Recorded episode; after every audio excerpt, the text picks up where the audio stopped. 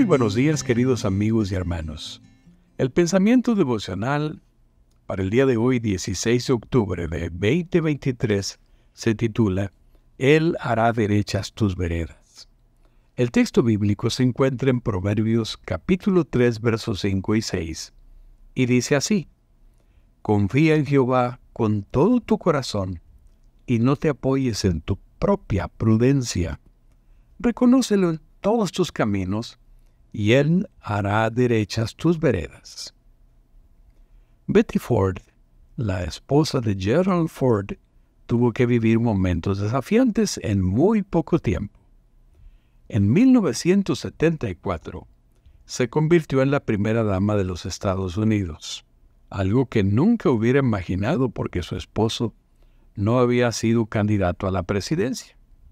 Ese mismo año fue diagnosticada con cáncer de mama, una enfermedad que en aquellos tiempos era una especie de sentencia de muerte.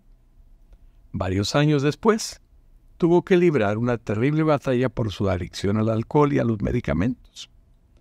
¿Cómo salió victoriosa en cada una de estas situaciones tan desafiantes? Ella dice que en todos esos momentos en que las cosas parecían no estar bajo su control, recordó un pasaje bíblico que su esposo le leyó poco antes de asumir la presidencia de los Estados Unidos de Norteamérica. Y el pasaje decía así, confía en Jehová con todo tu corazón y no te apoyes en tu propia prudencia. Reconócelo en todos sus caminos, y Él hará derechas tus veredas. La confianza en Dios no es asumir una actitud de resignación, sino que es una virtud activa que nos impulsa a echarnos a los pies de nuestro Padre Celestial y a no depender de la sabiduría que creemos tener. Es aceptar nuestras limitaciones y creer que Dios sigue el control de todo lo que nos está ocurriendo. Por supuesto, esa confianza se manifiesta en una vida que obedece y respeta lo que Dios nos ha pedido. ¿Cómo puedo decir que confío en el Señor cuando me niego a hacer lo que Él me pide?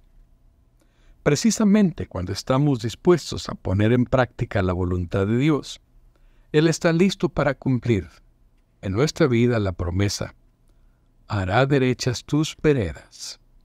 La nueva versión internacional dice allanará tus veredas. En este momento el camino quizás sea escabroso, difícil y serpenteante. Un cambio inesperado, una enfermedad sorpresiva, una batalla que no esperabas.